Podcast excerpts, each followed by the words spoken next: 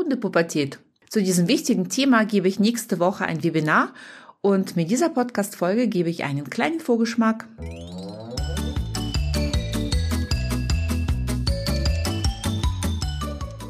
Herzlich willkommen im Hundepub, ein Ort für Hundepubertätsgeplagte. Lausche hier deinen Leidensgenossen, lache über Alltagsanekdoten, fühle dich ertappt, aber auch verstanden und gehe gestärkt mit nützlichen Tipps, die wirkungsvoller als so manche Stammtischparole ist, an die Erziehung deines Hundetinis. Nie gegen ihn, immer für ihn, damit aus ihm ein entspannter Alltagsbegleiter wird. Mein Name ist Eri, ich bin Trainerin für Menschen mit Junghund und freue mich sehr, dass wir die nächsten Minuten miteinander verbringen.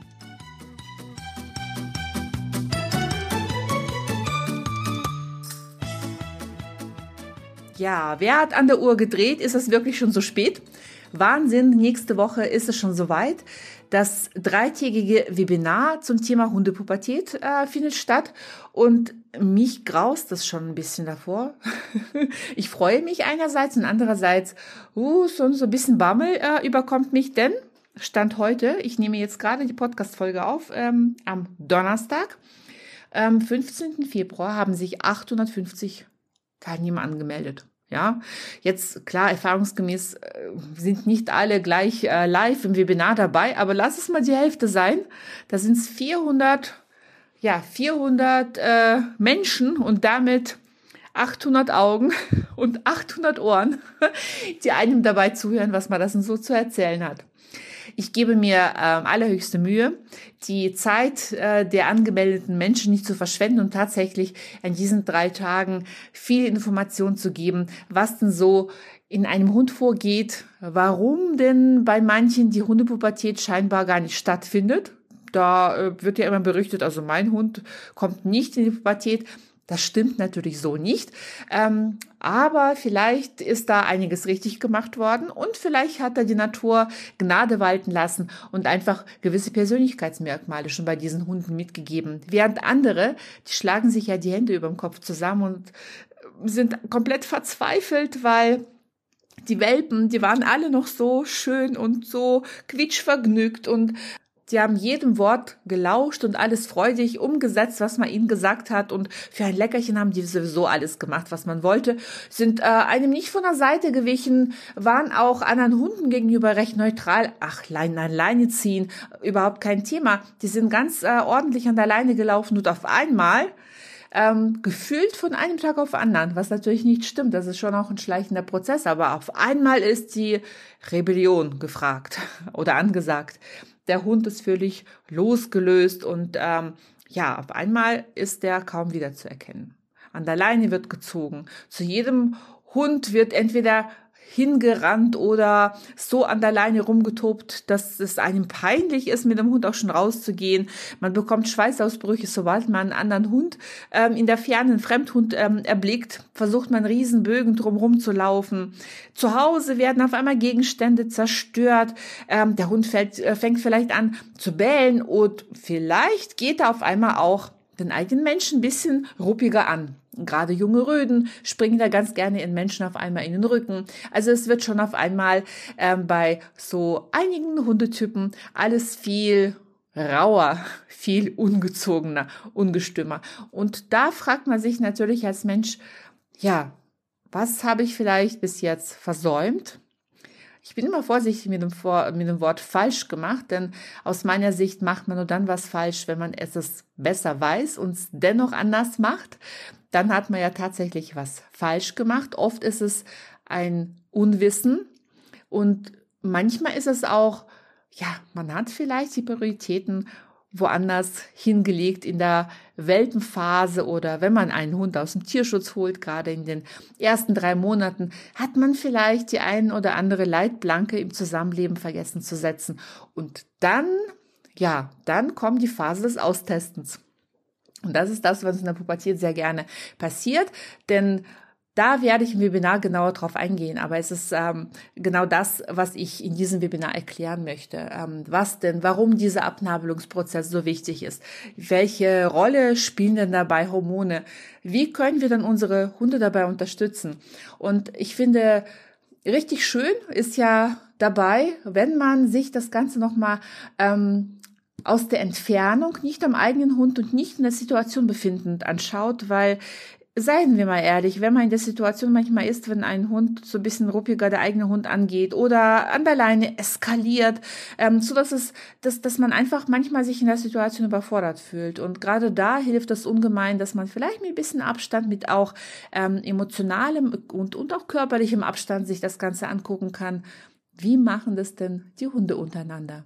Und auf das werde ich auch eingehen, dass ich euch ein paar Beispiele zeige, wie denn die Erziehung unter Hunden aussieht. Und dann hilft das natürlich jetzt nicht unbedingt, wenn man es nur gesehen hat, wie das die Hunde machen. Aber wieso das so wichtig ist, sich das anzugucken, ich werde euch auch sagen und zeigen, wie ihr denn das Gesehene, die Erziehungselemente unter Hunden auch in den Alltag mit eurem Hund übertragen könnt. Wie könnt ihr denn als Mensch das für euch adaptieren und eben diese erzieherische Elemente aus der Hundekommunikation im, in das Zusammenleben mit eurem jungen Hund übertragen, dass er euch besser versteht.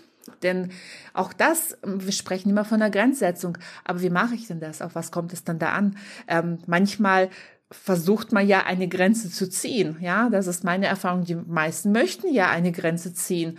Nur irgendwie versteht der Hund diese Grenze nicht. Und darauf möchte ich eben eingehen. Und natürlich ähm, werden wir diese drei Tage viel darüber sprechen, welche Elemente denn wichtig sind für eine stabile Bindung. Das ist ja letztendlich, was wir wollen. Ähm, was, was muss man denn alles äh, unternehmen, um letzten Endes aus dem Jungspund einen alltagstauglichen Hund zu erziehen. Da habe ich auch dazu eine Podcast-Folge gemacht, ähm, was denn so ein alltagstauglicher Hund eigentlich überhaupt bedeutet. Für mich ist es ein Hund, der möglichst oft in meinen Alltag integriert werden kann, weil er eine gewisse Robustheit entwickelt hat. Na, der ist einfach, der, ja, der ist resilient gegen Umweltreize, der kann sich schön ausfiltern und kann trotzdem in sich ruhen, ist dann nicht so schnell gestresst. Und um das zu erreichen, brauchen manche Hunde eine starke menschliche Unterstützung.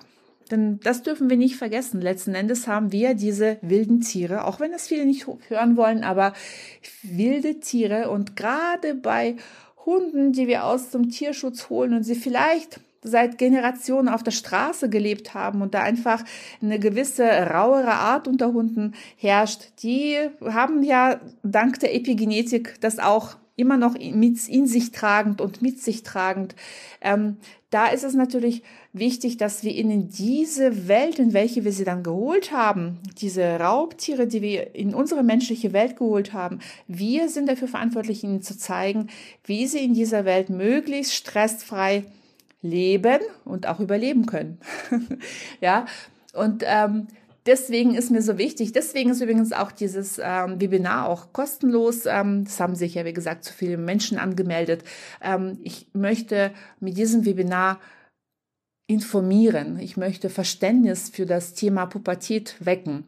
Denn ähm, ich kann aus Erfahrung sagen, ich habe ja jahrelang eben, äh, das ist ja schon auch ein paar Jahre her, aber ähm, sehr lange Zeit im Tierheim ehrenamtlich ähm, auch agiert und ich habe immer wieder gesehen, welche Hundetypen denn da abgegeben werden. Da sind ähm, oft große Hunde, schwarze Hunde und von Rüden und äh, Rüden in der Pubertät. Ja, so eineinhalb, zwei Jahre, so wenn man da nicht, nicht ganz frisch in der Pubertät, da sind die Nerven oft noch so geduldig.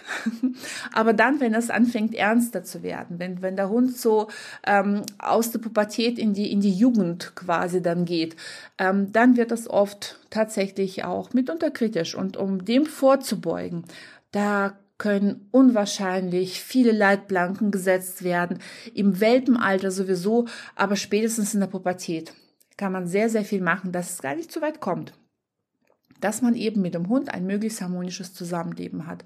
Und ich möchte auch dafür sensibilisieren, dass Erziehung eben nicht innerhalb von einer Trainingsstunde stattfindet. Das ist mir immer wieder ganz wichtig, ähm, dass man so ein bisschen manchen Werbevideos nicht unbedingt glaubt. Ähm, es ist schon so, dass man ähm, gerade in der Jugendentwicklung einfach Zeit braucht. Denn auch unsere Teenie Menschen, ja, unsere Teenies, ähm, die Kinder, die sind ja auch nicht einfach so schwupps und äh, nach der ersten Klasse komplett erzogen. Ich rede hier nicht von dem Lehrmaterial, was sie lernen, sondern ich rede hier tatsächlich vom Bilden einer Persönlichkeit, ähm, was in der Pubertät stattfindet.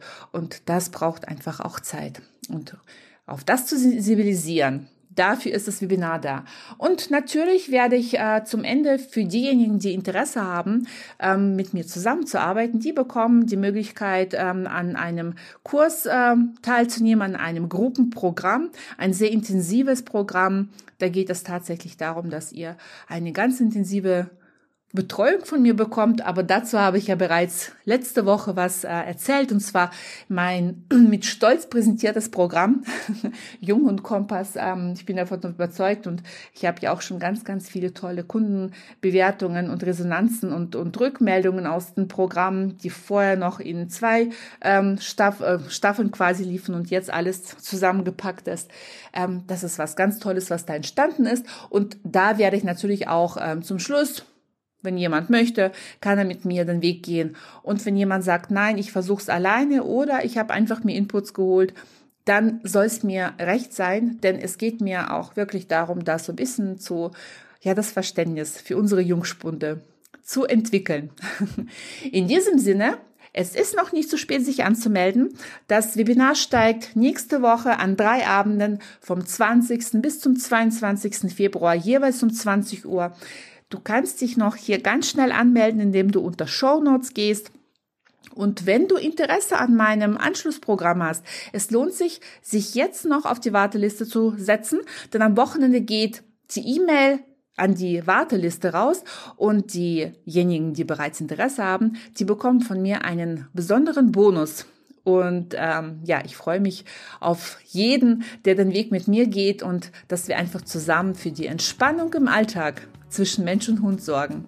Das, wofür wir uns eigentlich alle den Hund geholt haben. In diesem Sinne, habt eine wundervolle Zeit und ich hoffe, dass ich euch alle, zumindest mal fast alle, im Webinar wiedersehe. Macht's gut!